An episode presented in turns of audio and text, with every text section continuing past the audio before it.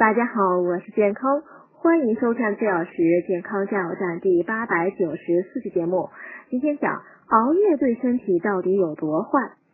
熬夜对身体百害无一利。对于熬夜族而言，身体是在超负荷工作，因此容易出现功能性紊乱、精神不振、抵抗力下降、视力下降、记忆力下降、皮肤受损。